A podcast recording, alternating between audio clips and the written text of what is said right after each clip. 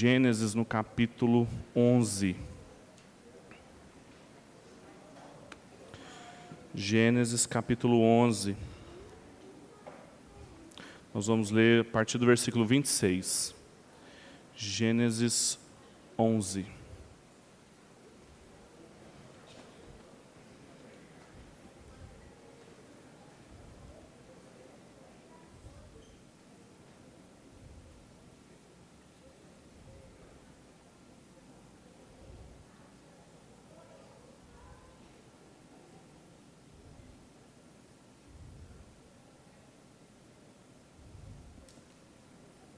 Gênesis 11, 26. Nós vamos ler do versículo 26 até o capítulo 12, versículo 9. Não feche sua Bíblia para a gente consultá-la ao longo da noite. Gênesis 11, 26 diz o seguinte: Terá viveu 70 anos e gerou Abrão, Naor e Arã. Esses são as gerações de Terá. Terá gerou Abrão, Naor e Arã, e Arã gerou Ló. Arã morreu antes do seu pai, Terá, na terra do seu nascimento, em Ur dos Caldeus. Abrão e Naor tomaram mulheres para si. O nome da mulher de Abrão é Sarai, e o nome da mulher de Naor era Milca. E ela era filha de Arã, pai de Milca e de Isca. Sarai era estéril, não tinha filhos. Terá tomou seu filho Abrão, seu neto Ló, filho de Arã, e sua nora Sarai, mulher do seu filho Abraão, e saiu com eles de Ur dos Caldeus, a fim de ir para a terra de Canaã. Foram até Arã e passaram a habitar ali. Os dias de Terá foram duzentos e cinco anos. Terá morreu em Arã. E o Senhor disse a Abraão: Sai da tua terra, do meio dos teus parentes e da casa do teu pai, para a terra que eu te mostrarei. E farei de ti uma grande nação. Te abençoarei te engrandecerei o teu nome, e tu serás uma bênção. Abençoarei os que te abençoarem, e amaldiçoarei quem te amaldiçoar. E todas as famílias da terra serão abençoadas por meio de ti. Abrão partiu, como o Senhor lhe havia ordenado, e Ló foi com ele. Abrão tinha setenta e cinco anos quando saiu de Arã. Abraão levou consigo Sarai, sua mulher, e Ló, filho do seu irmão, e todos os bens que haviam adquirido, e as pessoas que haviam comprado em Arã, e eles saíram para ir à terra de Canaã, onde chegaram. Abraão atravessou a terra até um lugar chamado Siquém, onde está o carvalho de Moré. Nesse tempo, os cananeus estavam naquela terra. Então o Senhor apareceu a Abraão e disse: Darei essa terra à tua descendência.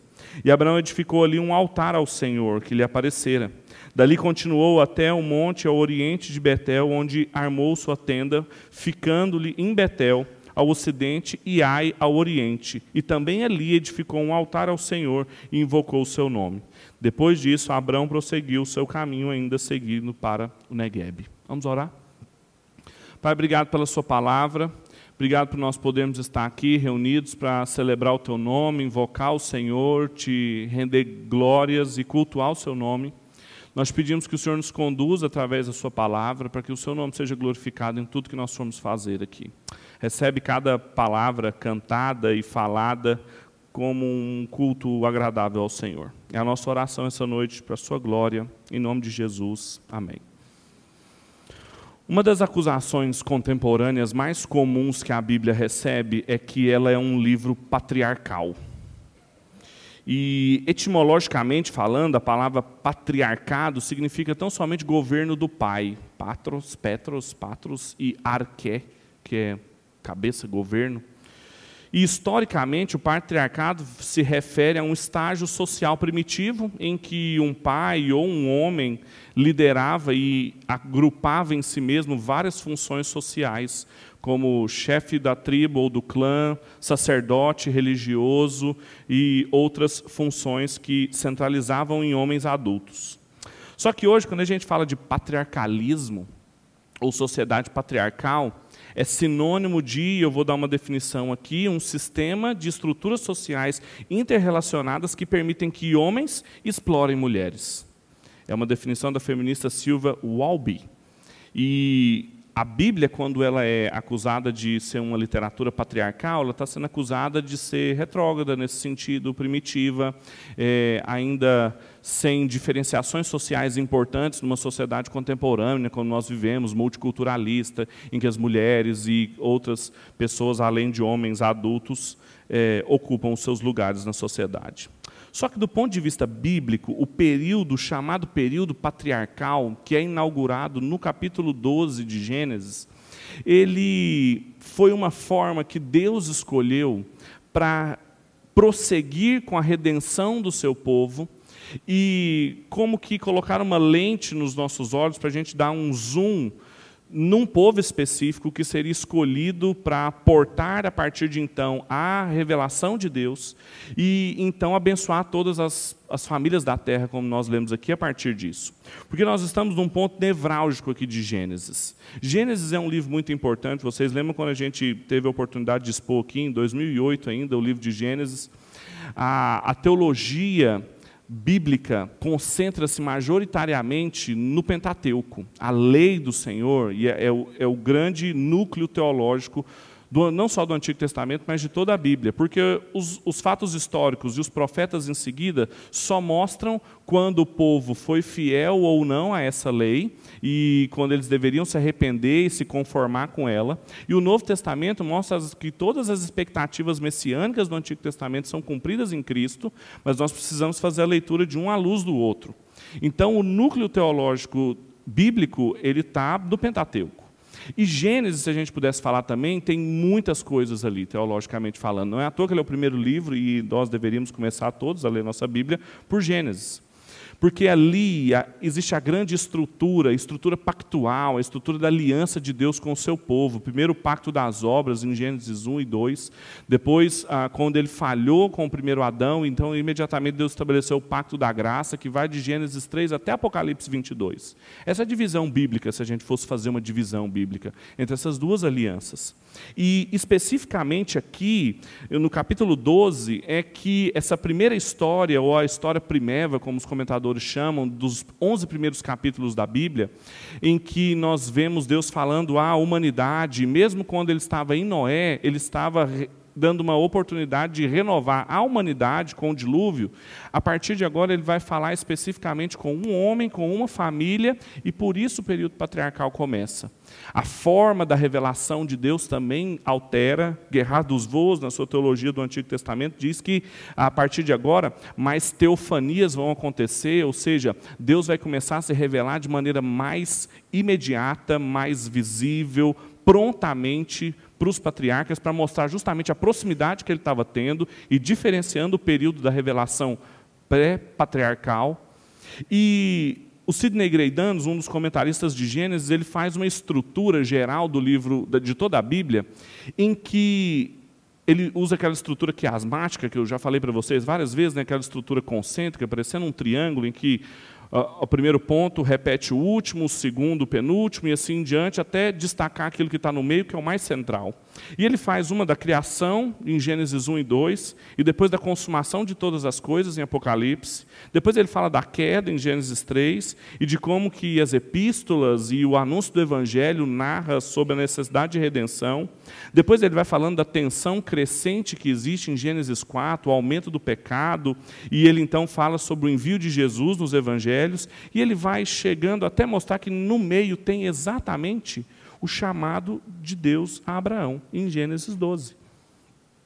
Nós estamos num momento aqui que torna-se mais claro uma odisseia, a partir da qual Deus pega um homem, habitante das cidades dos homens, que é o tema que a gente está expondo aqui, sobre a cidade, sobre o evangelho do reino de Deus em meio às cidades dos homens. E Deus escolhe um homem para fazer um pacto com ele e, a partir dele, estabelecer um povo para ocupar uma terra, para que dela surja um rei que vai restabelecer o reinado cósmico de Deus. Essa é a narrativa, esses são os atos do drama das Escrituras. Abraão, então, é esse cavaleiro do infinito usado por Deus para voltar a fazer com que o nome dele seja honrado, glorificado, como não estava sendo até então. Gênesis 11 deixa isso muito claro, Gênesis 10 e Gênesis 11, principalmente com o relato de Babel, as duas primeiras cidades que apareceram, Enoque e Babel, cidades absolutamente rebeldes a Deus, mostrando como o pecado tinha atingido níveis até então não vistos antes, e Deus confunde as línguas ali em Babel para evitar que o pecado aumente como uma manifestação da sua graça, da sua misericórdia. Mas agora, de maneira mais positiva, Deus começa a mostrar o que, que ele tem de plano e essa é a metodologia de progressão histórica dele ir ampliando, mostrando para a gente qual é o lugar do reino dele, do reinado dele. Que começou ali no jardim, que era um lugar de obediência e que o nome dele era glorificado. Deixou de ser um foco ali do jardim por causa do pecado, mas Deus então estabelece o pacto da graça e o seu nome volta a ser glorificado na geração de Sete, depois Noé, até então, no momento em que nós estamos, quando, por exemplo, no capítulo 13, versículo 10 de Gênesis, uma página depois do que nós lemos, Ló olha para Canaã e vê como se a cidade fosse um jardim aos seus olhos.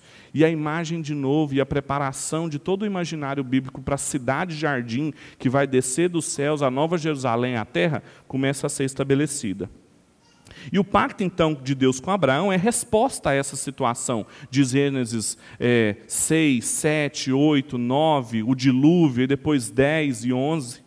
Então, nós temos aqui o estabelecimento das bases de como será restabelecido o reinado de Deus, o governo de Deus sobre todas as coisas, em meio às construções humanas dos homens, e a esperança de bênção para todas as famílias. E a pergunta que eu gostaria de fazer aqui é o que nós aprendemos sobre essa promessa. Porque quando ele coloca aqui claramente diante do texto de que, olha, por meio de ti eu abençoarei todas as famílias da terra, há uma promessa aqui.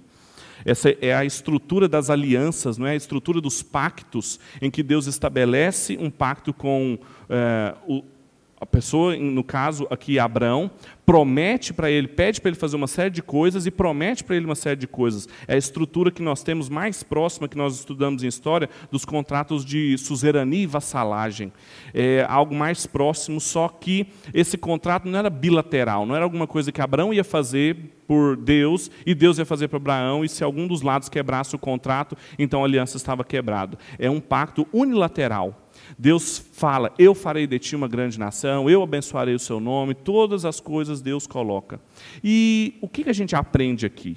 O que, que é essa reversão, essa exata reversão das outras duas cidades, tanto a cidade de Enoque quanto a cidade de Babel, símbolo da desobediência humana, e o que, que vai ser essa esperança para todos os homens? Bem, três coisas que nós aprendemos nesse texto, que ensinam para a gente sobre as características desse reinado de Deus, sobre o estabelecimento dele em meio às cidades dos homens. Em primeiro lugar, ela é uma esperança para todos os povos porque ela está fora das construções humanas. Uma das primeiras marcas que o texto vai esclarecer para nós, nós vamos reler aqui algum trecho dele, é que, diferentemente do que estava acontecendo desde Gênesis 10 e 11, de feitos humanos, ou então em Gênesis 4 com Caim, com feitos humanos, eu farei uma cidade para me proteger, construiremos uma torre para alcançar os céus. Ao invés disso, a narrativa aqui começa mostrando que não existe nada de capacidade, de competência humana nessa restabelecimento, nessa, nesses atos instaurativos do reino de Deus. Veja o que, que diz ah, o versículo 26 do capítulo 11 é a genealogia do pai de Abraão, e tem algumas coisas importantes nesse texto aqui que às vezes passam desapercebidos para nós numa genealogia, não é? A gente corre os olhos muito rapidamente nas genealogias e às vezes nós não deixamos muito bem é, aproveitar o que o texto nos diz. Mas olha, Terá viveu 70 anos e gerou Abrão, Naor e Arã. Essas são as gerações de Terá. Terá gerou Abrão, Naor e Arã. Arã gerou Ló. Arã morreu antes de seu pai Terá na terra do seu nascimento, em Ur dos Caldeus. Abraão e Naor tomaram mulheres para si. O nome da mulher de Abraão era Sarai e o nome de Naor era Milca. Ela era filha de Arã, pai de Milca e de Isca. Sarai era estéril, não tinha filhos. Terá tomou seu filho Abraão, seu neto Ló, seu filho Arã e sua nora Sarai, mulher do seu filho Abraão, e saiu com eles de Ur dos caldeus a fim de ir para a terra de Canaã. Foram até Arã, passaram a habitar ali, e os dias de Terá foram 205 anos, e Terá morreu em Arã. Aqui que nós temos é a continuação ou a ligação da genealogia de Sem, um dos filhos de Noé, Sem, Cã e Jafé, e a continuação dela que liga com Abraão. E a continuação aqui da genealogia de Sem, ela é bem diferente da genealogia de Cã. Como também é bem diferente lá em Gênesis 4, a genealogia de Caim com a genealogia de Sete. Porque parece que o povo de Deus, a semente da mulher, nunca tinham feitos humanos muito incríveis. Enquanto que os filhos de Caim e os filhos de Cã foram artífices, foram fazendeiros, construtores de tenda. No, na genealogia de Cã, nós temos justamente Nimrod, Babel, Assíria, grandes cidades, grandes cidades dos homens estão ali no capítulo 10 de Gênesis. Mas aqui, o que, que a gente lê? Primeiro a gente lê que o filho do Terá, um dos filhos dele, morreu antes do pai. Sinal da maldição de Deus, da queda afetando eles ali. Segundo, as suas mulheres eram estéril. O texto deixa claro que Sarai não tinha filhos e a razão, porque ela era estéril. E terceiro lugar, no versículo 31, fala que Terá tinha um projeto de chegar até Canaã e nem chegou até lá, parou em Arã e morreu ali. O que fica claro aqui é que são diferentes sinais do pecado na vida deles, mostrando quão incapazes eles eram de cumprir as expectativas criacionais aquelas de crescer, multiplicar, sujeitar a terra, dominar. Eles não conseguiam fazer isso, e claramente está mostrando que não tinham competência para isso.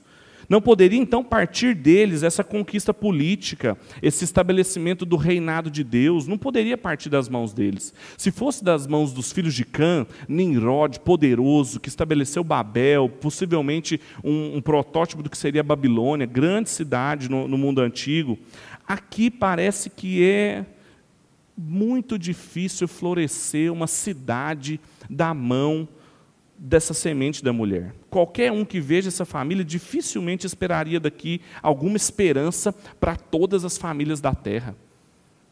Abraão, quando recebeu a revelação de Deus, tinha 75 anos, diz o texto bíblico. Ele não pergunta muita coisa para Deus sobre como ele será feito uma grande nação, mas as expectativas naturais eram baixas. E o que, que isso significa para nós quando nós lemos isso aqui? É que a esperança de todos os povos, a minha e a sua esperança, aquela que nós cantamos semana após semana aqui, ela não baseia-se em capacidades humanas. Pelo simples fato de que o pecado inviabilizou as nossas capacidades e o ser humano, por ele mesmo, não consegue mais nada. Quanto mais estabelecer estruturas monárquicas reais que podem abençoar todas as famílias da terra. E isso precisa ensinar para a gente que todo tipo de redenção fora dos meios através dos quais Deus estabeleceu, que é a sua aliança com o seu povo, não vai dar certo. Ou seja, qualquer tentativa que parta das nossas competências, da força do nosso braço, não vai dar conta. E Deus pode usar qualquer estrutura. Eu comecei falando a respeito da estrutura patriarcal e o povo de Deus experimentou várias estruturas políticas. Não foi sacralizada a estrutura patriarcal. Em José em diante nós já temos um império, que é ali no Egito. Depois nós vamos ter monarquia unificada, dividida, período dos juízes. Experimentaram vários governos. Deus usou essas estruturas, mas quem estava por trás delas era o próprio Deus porque nós mesmos nunca conseguiremos instaurar nada. Nós, no máximo, esperamos e antecipamos, sinalizamos, mas a força do nosso braço não consegue fazer nada. E é por isso que Abraão é o pai da nossa fé. É porque ela nasce da total consciência da nossa miséria da total consciência de que eu e você não somos brilhantes o suficiente para cuidar das coisas da nossa casa, da nossa família, de nós mesmos, e nunca conseguiríamos nos salvar. Então a esperança para todos os povos não poderia partir de mim de você. E isso deixa qualquer proposta quando a gente fala sobre política, sobre cidades, qualquer proposta de militância, em qualquer espectro político, fadada à decepção. Porque não tem como a gente alcançar a esperança verdadeira sem abrir mão das confianças nos seres humanos. Daqui nasce o nosso ateísmo político. Nós somos ateus políticos. Nós não acreditamos, nós não nutrimos esperanças do tipo, se o fulano for eleito, então teremos esperança para esse e para aquela outra área. Se eu conseguir aquele cargo, conseguirei organizar toda e toda, toda a minha vida. Se eu fizer, se eu conquistar, se Deus me colocar, e nós sujeitamos Deus à nossa agenda, seja ela política, pessoal, profissional, relacionamental, tanto faz. Só que o texto começa mostrando que ele escolheu gente que era bem pequeno, sem nenhuma condição, nem natural, para mostrar que aquilo não partia de construções humanas. É a primeira lição que nós aprendemos aqui. A segunda é que a esperança para todos os povos, ela tem a sua força na aliança divina. Veja o que diz o versículo 1, 2 e 3 do capítulo 12. E o Senhor disse a Abraão: Sai da sua terra, do meio dos seus parentes, da casa de seu pai, para a terra que eu vou te mostrar. E farei de ti uma grande nação, te abençoarei, te engrandecerei o nome, e tu serás uma bênção. Abençoarei os que te abençoarem, amaldiçoarei quem te amaldiçoar, e todas as famílias da terra serão abençoadas por meio de ti. Existe um perigo muito grande quando eu e você lemos esse texto aqui, que é a gente tirar e fazer uma leitura aqui do tipo imitação de personagem, que é muito comum as leituras do Antigo Testamento, e por isso que às vezes os maiores erros teológicos de pregações acontecem aqui, porque a gente lê o texto e aplica direto na nossa vida. Tá vendo? É, se Abraão foi chamado por Deus, ele obedeceu, vai e faça a mesma coisa que você vai ser abençoado também. Só que não é esse tipo de leitura que a gente faz. O que o texto está querendo estabelecer aqui é o exato contraponto do capítulo anterior, do capítulo 11. E a, em Gênesis 12, do contrário do capítulo 11, em que a presença humana é constante, façamos uma cidade com uma torre no meio, para a gente se proteger, para não sermos mais espalhados, para o nosso nome se tornar famoso, para que a gente alcance o céu, ou seja, uma série de tentativas humanas de, de, se alcançar coisas, aqui o centro da narrativa está todo em Deus. É Ele que fala, é Ele que manda. Abraão não diz nada. Percebam que em todos os versículos que nós lemos não tem uma palavra de Abraão. Abraão não fala. Deus fala o tempo todo. E essa forma primitiva de patriarcalismo, ela serve somente para a gente enxergar como Deus é grande e usou uma forma primitiva, inclusive, de estrutura social para chegar e alcançar outras pessoas. Porque Deus está com as suas palavras somente, da mesma forma que foram as palavras que criaram todas as coisas em Gênesis 1 e 2, Ele está restabelecendo as condições de possibilidade para que tudo volte a florescer, a funcionar de maneira ordeira com as suas palavras, devolvendo a esperança para todas as famílias da terra, não só para Abraão como indivíduo, mas para Israel como um povo que estava lendo essa história, muito provavelmente no período que estava se preparando para sair para Canaã ou na travessia, quando Moisés registrou isso, e para mim e para você hoje, quando nós lemos isso e percebemos que é a nossa esperança. Em meio, então, às construções urbanas pecaminosas de Babel, Sodoma, Gomorra, como vão aparecer daqui a pouco, a esperança não estava em nenhum desses lugares, a esperança estava no pacto que Deus estava fazendo com Abraão. Tudo aquilo que a Babel tentou buscar por sua própria força, Deus dá de graça para Abraão. Ele fala: Eu vou te fazer uma grande nação, eu vou te abençoar, eu vou engrandecer seu nome, eu vou te tornar uma bênção, eu vou amaldiçoar quem te amaldiçoar e eu vou abençoar quem te abençoar. Sabe o que ele está falando aqui, principalmente nessas duas últimas coisas, abençoar e amaldiçoar? Calvino fala que isso era um elemento é, distinto do pacto de Deus e dos pactos que aconteciam no Oriente Médio daquela época. É, é como se Deus estivesse falando: o seus inimigos vão ser meus inimigos, e os meus amigos vão ser os seus amigos. Eu vou abençoar quem te abençoar, eu vou amaldiçoar quem te amaldiçoar. Ele estava colocando e, e, dando algo para Abraão que às vezes a gente não consegue, porque a palavra bênção para nós é um termo que se tornou muito corriqueiro e a gente fala de qualquer jeito, mas é um termo teológico importante em Gênesis, é um termo chave.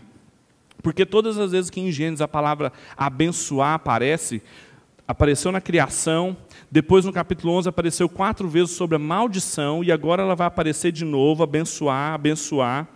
Todas as vezes que Deus faz isso é porque Ele está dando as condições para que alguma coisa, no caso aqui, uma pessoa, sua família e a aliança que ele estabeleceu com ela, possa crescer, frutificar. Sem a bênção de Deus, quando ele criou todas as coisas e as abençoou, as coisas não frutificariam, as plantas não frutificariam naturalmente. Nós não somos naturalistas. Nós não cremos que Deus criou as coisas, deu corda no relógio e deixou funcionando. O nome disso é deísmo. Nós somos teístas. Nós cremos que Deus abençoou as coisas, e então elas frutificaram. E quando ele fala para Abraão que ele os abençoaria, ele está falando assim: olha, eu vou frutificar o trabalho das suas mãos. De uma maneira que você não entende, Abraão. Abraão ficou calado, ele obedeceu, mas o termo aparece aqui de maneira chave para Deus anular os efeitos do juízo que ele tinha feito em Gênesis 1 até 11, quando a palavra amaldiçoar tinha aparecido quatro vezes, e aqui ela também aparece quatro vezes. A promessa para Abraão, então, renova e restaura as promessas criacionais que Deus deu para Adão, que falhou no pacto das obras, mas agora nos foi dada uma nova oportunidade, um pacto da graça, foi dado um novo jardim para nós, que para Abraão era Canaã, mas hoje nós sabemos que é toda essa cidade-jardim, onde nós seríamos férteis e multiplicaríamos. É o pacto da graça de Deus com Abraão que é a esperança para as pessoas no meio das cidades. O que, isso significa para mim e para você? É que quando Deus estabeleceu e, e deu uma promessa, ali em Gênesis, no capítulo 3, de que um descendente da mulher, a semente da mulher, pisaria a cabeça da serpente, e foi de onde Noé, Abraão, Davi e Jesus saíram, foi o modo como ele escolheu de restaurar todas as coisas. Então isso significa para nós que não adianta a gente tentar buscar jardins, descendências, comunhões fora do pacto com Deus, para que a gente ache esperança para a nossa vida, para que a gente enche a nossa vida de sentido e de significado. Porque não existe esperança nas cidades dos homens. Não existem esperanças nos nossos contextos urbanos, nas cidades onde nós estamos, na mais desenvolvida capital europeia, norte-americana a mais pobre cidade sul-americana. Não tem esperança. Porque fora da aliança divina não existe bem público, não existe esperança para as coisas. Deus estava começando com Israel a forma como ele iria alcançar todos os povos, e através de Cristo ali, quando em Mateus capítulo 28, ele diz que por causa da ressurreição toda a autoridade lhe foi dada, e agora por isso ele envia os discípulos a todas as nações, é o pacto que Deus fez com a semente da mulher, que nunca teria condições humanas de trazer esperança para qualquer um que seja, mas Deus reverteu a maldição da queda.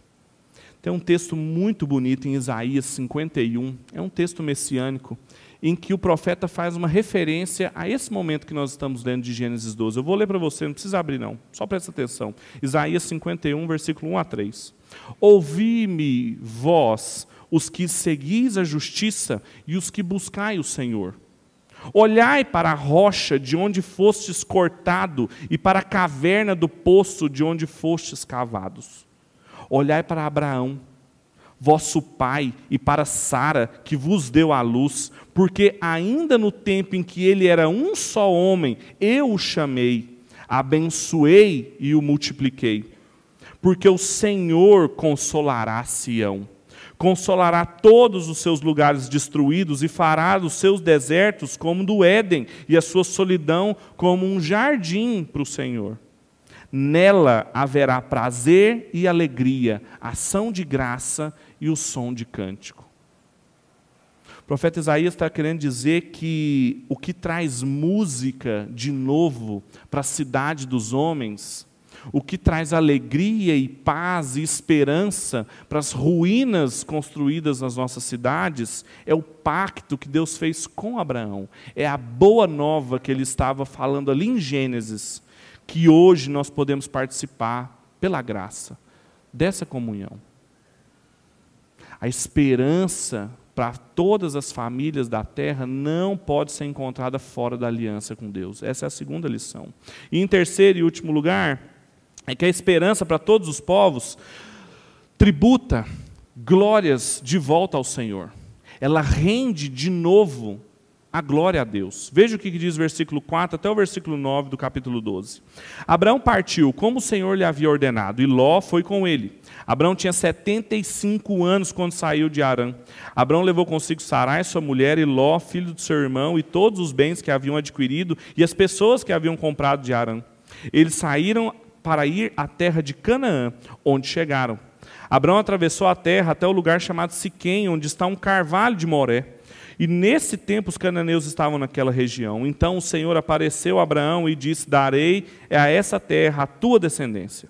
Abraão edificou ali um altar ao Senhor, que lhe aparecera. Dali continuou até o monte ao oriente de Betel, onde armou sua tenda, ficando-lhe Betel ao ocidente e Ai ao oriente. Também ali edificou um altar ao Senhor e invocou o seu nome. E depois disso, Abraão prosseguiu o seu caminho, ainda seguindo para o Neguebe. Abraão simplesmente obedece a Deus. Ele não fala nada. Nós não somos informados de nenhuma palavra dele. Ele simplesmente junta a multidão que existia com ele, as pessoas que ele havia comprado em Arã. Observa como é que é, isso funcionava numa estrutura patriarcal. A gente só lê aqui as suas atitudes, exatamente como Noé. A gente não ouve a voz de Noé quando ele recebe de Deus o chamado para construir uma arca. E essa viagem, para ele sair de Arã e chegar a Canaã, é uma viagem dificílima, imensa 640 quilômetros. Com uma multidão de homens, mulheres, crianças, animais, tudo. Uma viagem perigosa, dificílima, improvável. O pai de Abraão começou a fazer essa viagem, parou no meio do caminho, falou: o quê? Ele parou 640 quilômetros antes de chegar, porque ele falou assim: não dá, não dá. Abraão simplesmente obedece, porque essa é a marca do pacto que Deus estabelece com ele. Obediência. As ordens são obedecidas, o quão improváveis elas sejam. Abraão chega numa região chamada de Siquém, onde tem um carvalho de Moré, que os comentaristas falam que é uma região sagrada entre os cananeus. Ele chegou ali e muito provavelmente era um lugar de culto, um lugar de celebrações culticas. E Deus então aparece mais uma vez para ele e fala: É aqui que eu vou te dar a terra. Porque quando Deus mandou ele sair, ele só falou o primeiro passo para Abraão. Ele falou assim: Junta suas coisas, sai da terra dos seus pais para uma terra que eu vou te mostrar. E Abraão saiu. Ele não sabia que era Canaã. Moisés está escrevendo, falando que ele foi rumo a Canaã, mas ele não sabia que era Canaã, não sabia. Porque quando Deus aparece para ele de novo, fala assim: É essa terra que eu vou te dar. Ele dá o segundo passo. Experimenta pegar um Uber Uber não dá, porque eu tinha essa ilustração antigamente quando não tinha Uber, quando era táxi. Mas tenta pegar um, um motorista ou alguém que estiver dirigindo com você fala assim, segue aí. Qual é a primeira coisa que, o, que quem está dirigindo quer saber para onde nós vamos? Não, vai, vai seguindo aí, que eu vou te falando. E a pessoa vai dirigindo e assim, eu e a Carol temos um combinado. Assim, quando um está olhando o mapa, eu falei, o que, faz? Se eu não falei nada é porque é para continuar reto. É mais ou menos assim. Ele saiu, ninguém falou nada, deve ser para continuar reto. Foi assim que ele saiu. Aí Deus aparece para ele de novo e fala assim: É essa terra aqui que eu vou te dar. Olha para tudo em volta aqui, ó. Isso aqui que eu vou te dar. Hoje, na aula da escola dominical, o pastor Ronaldo estava pregando sobre a conquista de uma dessas cidades aqui, Ai, por Josué. Inclusive, onde o povo de Deus foi fracassado, uma cidade minúscula, depois de ter conquistado Jericó, caiu ali em Ai. Betel, uma cidade importante. E ele então estabelece ali. E Abraão constrói um altar. É muito interessante porque ele faz o Deus verdadeiro ser adorado em meio aos deuses falsos. A semente da mulher chegando em terra da semente da serpente, um habitante do reino de Deus na cidade dos homens, fazendo com que o nome de Deus fosse adorado ali um primeiro passo, de maneira pequena, fragmentada, mas a terra estava voltando aos poucos, de maneira singela, a render glória a Deus em um lugar onde só tinha rebeldia. Calvino comentando esse texto aqui, ele antecipa uma pergunta e fala como que ele, primeiro observe uma coisa, que ele ofereceu um sacrifício ali no altar para Deus. Observe que o patriarcalismo também pressupõe que funde-se é, funções sacerdotais ali. Não havia diferenciado ainda profetas, reis e sacerdotes. Então Abraão meio que faz tudo. E como que ele faz tudo? Como é que ele oferece um sacrifício para Deus? Não tem lei ainda, não tem código de prescrição. Mas o texto diz que ele oferece ao Deus que lhe aparecera.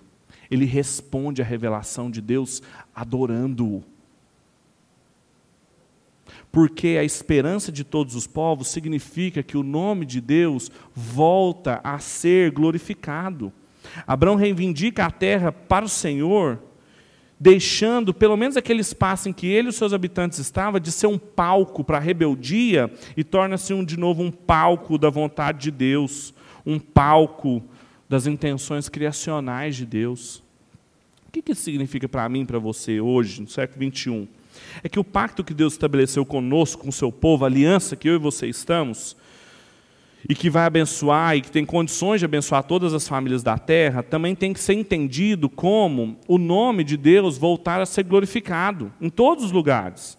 Voltar a tributarmos glórias a Deus, porque o apóstolo Paulo diz no primeiro capítulo de Romanos, no versículo 20, versículo 23, que a condição pecaminosa é justamente as pessoas, tendo conhecido a Deus, não o glorificaram como Deus mas substituíram, trocaram. E aí ele vai dizer que esses homens são indisculpáveis, porque, mesmo tendo conhecimento de Deus, não o glorificaram como Deus e nem lhe renderam graças. Pelo contrário, tornaram-se fúteis as suas especulações e o seu coração insensato se obscureceu. Dizendo-se sábios, tornaram-se loucos e substituíram a glória do Deus incorruptível pela imagem e semelhança de homem corruptível, aves, quadrúpedes e répteis. A condição pecaminosa, a condição de rebeldia, a condição que caracteriza as cidades dos homens, é uma condição de pensamentos fúteis, de coração obscurecido, de substituição da glória do Deus incorruptível por coisas corruptíveis. Significa então que a volta à sabedoria, à razão, ao bom senso é tributar glória a Deus onde ele está sendo negligenciado. E quando nós fazemos com que a palavra de Deus, as suas santas ordenanças originais voltem a governar as nossas casas, as nossas empresas, as nossas escolas, os aspectos da cultura em que nós estamos inseridos, nós vamos trazendo de volta a esperança para todas as famílias da terra. Nós chegamos em territórios todos dominados por valores das cidades dos homens e anunciamos uma boa notícia para eles: olha, você não precisa viver mais assim. Olha, o seu casamento não precisa ser mais assim, a relação com seus filhos não precisa ser mais assim, sua relação com o dinheiro não precisa ser mais assim. Existe um outro reinado, um outro governo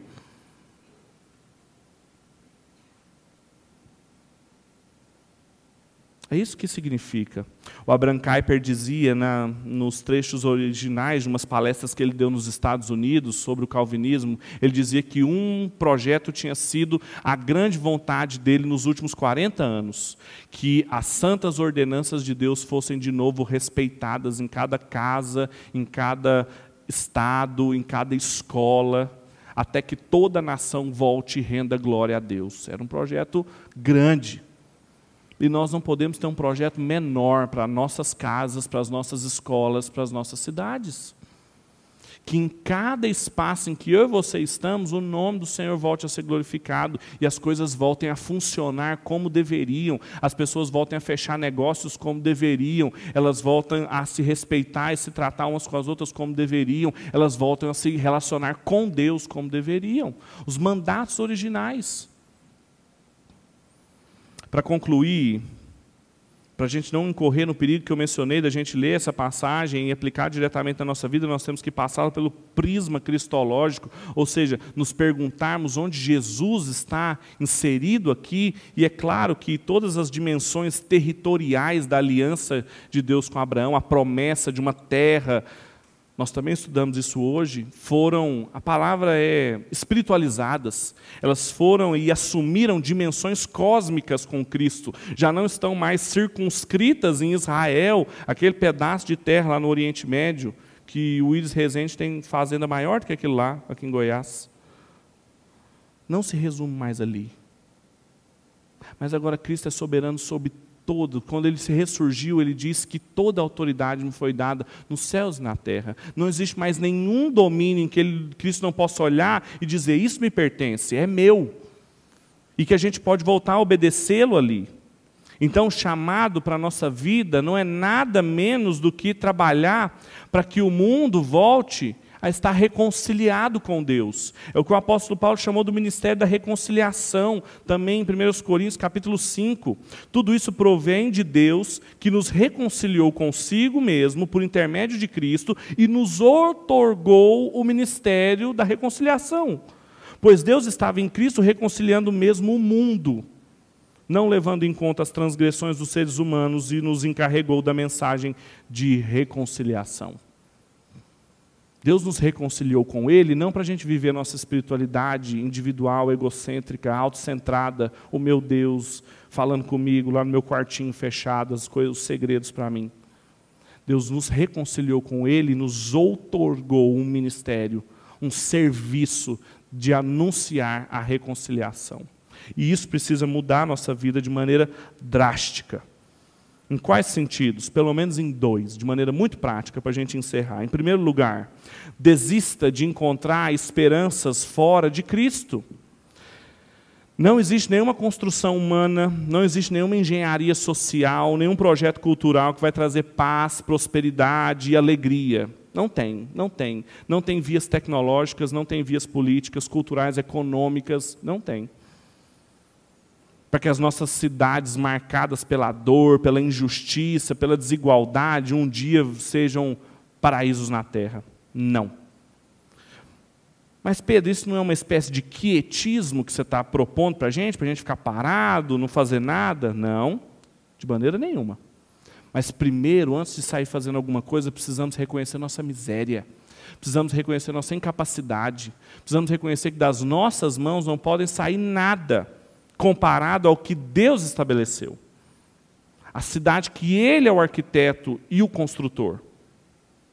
E aí então a gente vai poder trabalhar, porque caso contrário, se a gente não tem consciência da nossa incapacidade, dos limites do que a gente pode construir, a gente vai começar a trabalhar e a gente vai pensar que a gente pode estabelecer o reino de Deus. A gente vai começar a pensar que eu posso dar uma melhorada aqui, eu posso melhorar aqui, e se eu juntar com as pessoas certas, se eu fizer as coligações corretas, as alianças, se eu tenho uns amigos em lugares influentes, em, em espaços influentes da sociedade, a gente transforma o Brasil para Cristo. Não dá. Nós vamos nos frustrar. E a frustração é essa frustração que explica o estado de abatimento de tantas pessoas que nós conhecemos, com a política, com a igreja, com a cultura, com seus candidatos, com as mega-igrejas, com os ministérios de intervenção urbana, porque na insistência de fazermos alguma coisa, existia a falta do reconhecimento da nossa miséria, da nossa incapacidade, de como os produtos das nossas mãos são sempre imperfeitos e se a gente não tiver reconhecimento disso, a obra de Cristo não basta para nós. Jesus ensinou logo nos, no primeiro discurso dele. Mateus, no capítulo 5, versículo 5, ele fala assim: Bem-aventurados os mansos, porque eles herdarão a terra. Nós vamos herdar a terra, nós vamos ganhá-la, nós vamos recebê-la.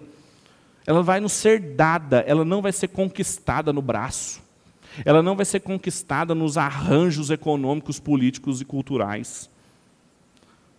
Nós podemos até pegar em espadas, dar voltas em Jericó, fazer. A gente pode continuar trabalhando, pagar os nossos impostos, fazer o melhor trabalho possível nas nossas empresas, nas escolas onde nós damos aula. Nós podemos fazer, mas tudo isso é, é máscara, como diziam os reformadores de Deus. É a máscara de Deus. Porque quem derrubou os murais de Jericó foi Deus. Quem conquistou a cidade de Canaã não foi o povo, foi Deus. Deus deu tudo.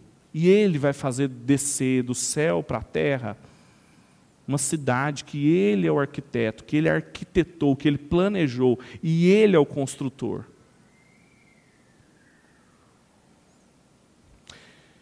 Em segundo lugar, então, consciente disso, que fora de Cristo não tem esperança, aí vem a parte positiva, né? O que a gente tem que fazer? Levante altares para a glória de Deus. Trabalhe para que cada pedaço da vida em que você está volte a obedecer e glorificar a Deus.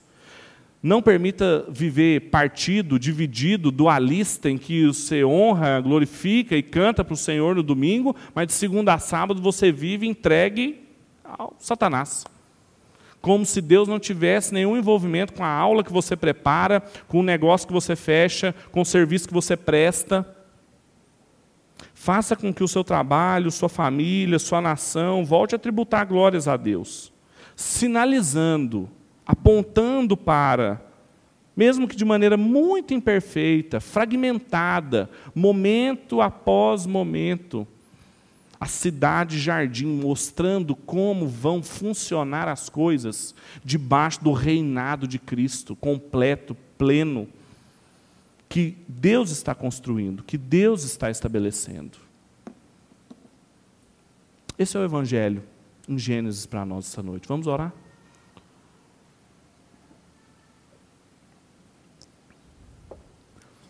Pai, nós te louvamos, porque o Senhor é um Deus grande, o Senhor é o Rei dos Reis.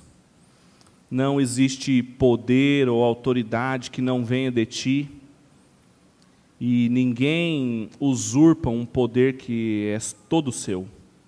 Nós te louvamos por isso, Pai, te louvamos por quem o Senhor é. Aqui agora, na nossa cidade, em Goiânia, nós estamos diante do Senhor como quem pode agora estar diante do Senhor por causa da obra de Cristo, por causa do novo e do vivo caminho que Ele estabeleceu para que nós tivéssemos uma relação pautada pelo Senhor, pela Sua vontade. Nós te louvamos, Pai. Nós pedimos perdão, Deus, por todas as vezes em que nós simplesmente ignoramos isso, ignoramos os seus decretos, a Sua vontade, a Sua palavra, que nos orienta, que nos dá os parâmetros para controlarmos todos os aspectos da nossa vida. Ajuda-nos a viver diante do Senhor, cada dia da nossa vida, como nós usamos o nosso tempo, como nós usamos o nosso dinheiro, as nossas habilidades, o entretenimento, os momentos de folga, que nós façamos tudo para a Sua glória. Para que a gente possa mostrar para as pessoas o que significa ser um cidadão da cidade de Deus. O que significa o reinado de Cristo sobre a nossa vida, sobre os negócios, sobre a educação, sobre a arte, sobre a cultura. Ajuda a gente, Pai, não para que o nosso nome seja engrandecido, mas para que o Senhor volte a ser glorificado aqui na terra e a Sua vontade volte a ser feita aqui como ela é feita nos céus. É a nossa oração essa noite para a glória do Seu nome, em nome de Jesus. Amém e amém. Nós vamos ter o momento da ceia agora.